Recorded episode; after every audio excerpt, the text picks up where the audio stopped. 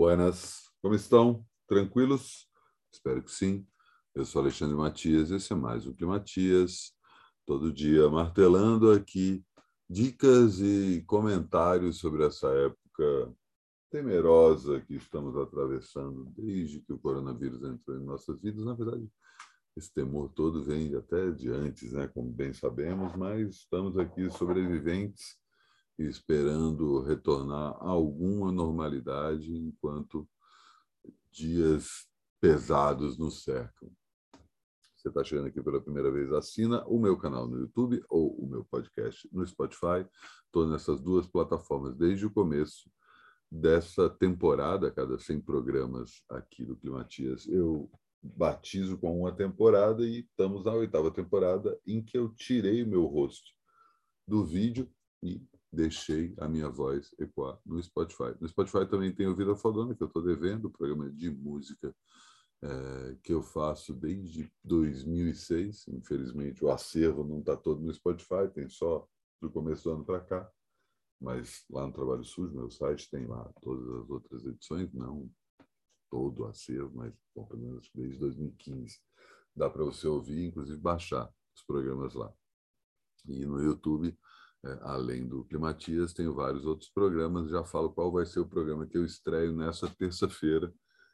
Mas para você saber, na hora que o programa estiver no ar, é só assinar o canal e apertar o sininho. Deixa o like tanto no vídeo quanto no podcast, que isso também ajuda a espalhar ainda mais o que falo nessas duas plataformas.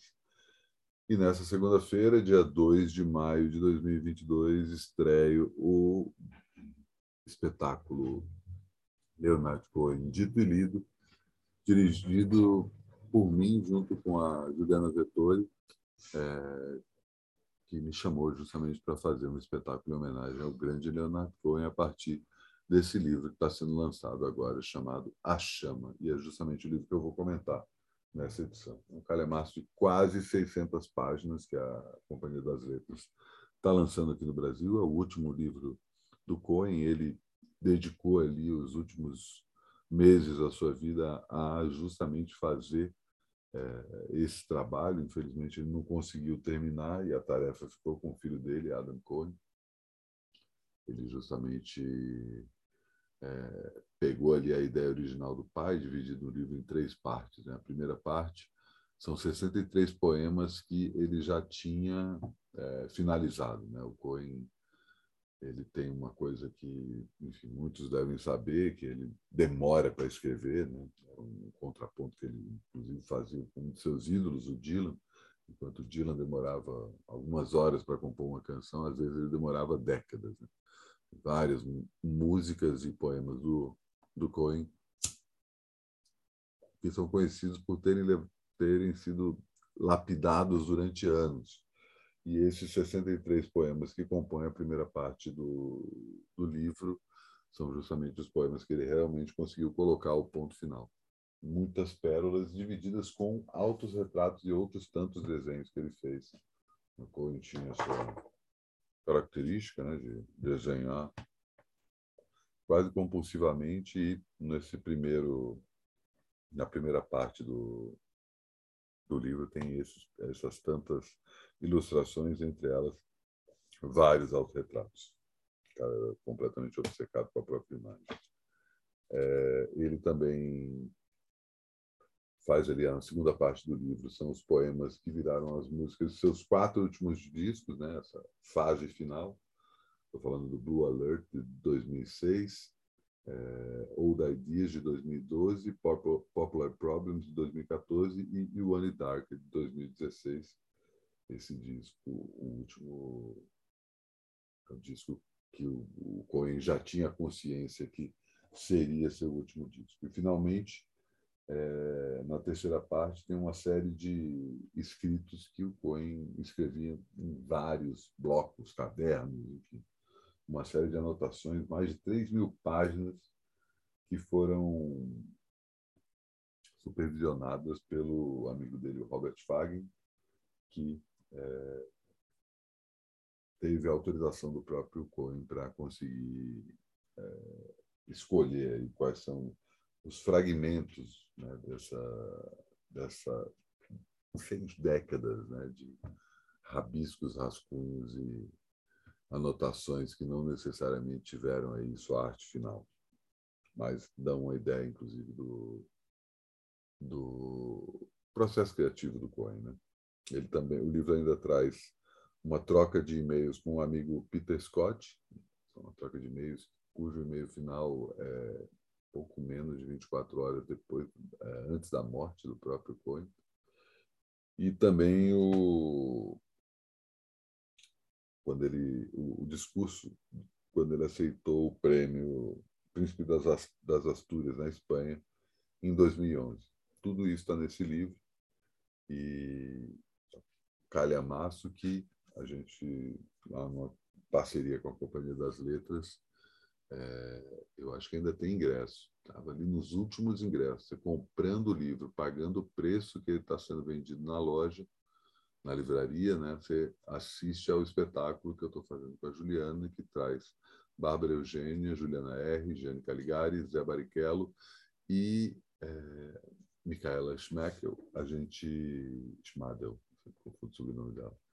É, a gente está fazendo uma, uma série de seleções de canções do Cohen e contrapondo canções, poemas, é, alguns deles traduzidos desse livro, inclusive vale citar que a tradução desse livro é do Caetano Galindo. E a gente tem esses cinco artistas aí se revezando em sonoridades diferentes, né? Uma hora a gente vai para a poesia declamada, outra hora a gente vai para o para o spoken word junto com é, instrumentos eletrônicos, tem momento do violão, momento dos violões, momento de harmônio, percussão, enfim, é, canções em inglês, letras em português, tá bem bonito, uma horinha redondinho ali, tá? Estou super na expectativa aí de colocar esse espetáculo no palco. Não vejo a hora. Acontece nessa segunda-feira no Centro da Terra. Vou deixar o link também para quem quiser comprar ingresso aí na descrição do vídeo. E antes de terminar o Climatias e falar qual é o próximo programa, também vou aproveitar para ler um poema do poema What Happens to the Heart, ou melhor, Happens to the Heart, que foi traduzido como O Coração se Parte. Eu sempre trabalhei e nunca disse que era arte financiava a depressão vendo Jesus e lendo Marx. Minha fogueira fracassou, mas essa chama ainda é forte. Relate ao jovem Messias que o coração se parte. Neblina tépida de beijos, onde eu tentei estacionar. Cruel rivalidade e elas querem sua parte. Não era nada, eram negócios, mas fica feia essa marca. Então eu vim rever que o coração se parte. Usava uma roupa legal, vendia Santos Badulaques. Tinha um gato na cozinha, uma pantera no quintal. No presídio do talento, eu me dava como guarda. E nunca tive que saber que o coração se parte. Devia ter sentido, eu quase fiz o mapa. Ela foi sempre desde o início, ela sempre foi uma roubada. Éramos um lindo casal, mas aquilo não foi sorte. É feio e nada delicado, que o coração se parta. E o anjo na rabeca, enquanto o demo toca harpa. As almas, a raia miúda, a mente, tubarão no ataque. Abri cada janela, a casa escura com um forte. Só peço a água e fica simples.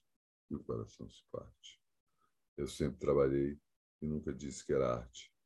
Escravos já lá estavam, cantores presos, chamuscados dobrado o arco da justiça e logo os feridos em marcha. Eu fui demitido ao defender que o coração se parte. E nessa terça-feira, se você assina o meu canal e aperta o sino, vai receber a notificação mais no final do dia, quando eu subo mais uma edição do Cine Ensaio, o programa que eu faço é, sobre cinema com o André Graciotti. O André está de volta a São Paulo, a gente não gravou ainda presencial, mas está justamente nesse momento de readaptação da cidade e a gente aproveita aí a, as vésperas do, de mais um um filme, né? Não vou lembrar o nome do filme original, mas é, vai estrear, acho que agora na segunda semana de maio, um documentário sobre o Nicolas Cage, um filme sobre Nicolas Cage em que ele interpreta ele mesmo. E a gente aproveita para falar especificamente do Nicolas Cage, como ele é um, ator completamente é, experimental no que diz respeito à atuação e, e, vai muito além da maioria dos atores do cinema atual, mesmo fazendo um monte de bomba. Mesmo assim, ele vai lá, acerta várias vezes, porque ele sai da expectativa da verossimilhança, né? Uma coisa muito é, característica quando se fala em boas atuações, né? Sempre que a pessoa só ela só consegue sair do da sensação de realidade quando está numa comédia ou quando o ator vive um vilão, mas sempre que ele é um protagonista tem essa coisa tipo o cara parece que é de verdade, sabe essas coisas. A gente comenta como Nicolas Cage vai para um outro lado e subverte completamente a expectativa do que é ser um bom ator. E a gente aproveita fala que outros tantos atores também fazem isso, mas talvez nenhum deles com tanta expressão e força quanto o próprio Nicolas Cage. O programa vai ao ar nessa terça-feira. Assina o canal e aperta o sino para receber a notificação. E assim despeço de mais um Climatias. Depois eu conto como é que foi lá o, o Cohen. E terça-feira tem Garotas Suecas lá no centro da Terra, hein? Primeiro show deles desde que voltam né, desde o começo da pandemia. Tem música nova, inclusive. Vou deixar o link aqui para quem quiser garantir seu ingresso. É isso. Até amanhã.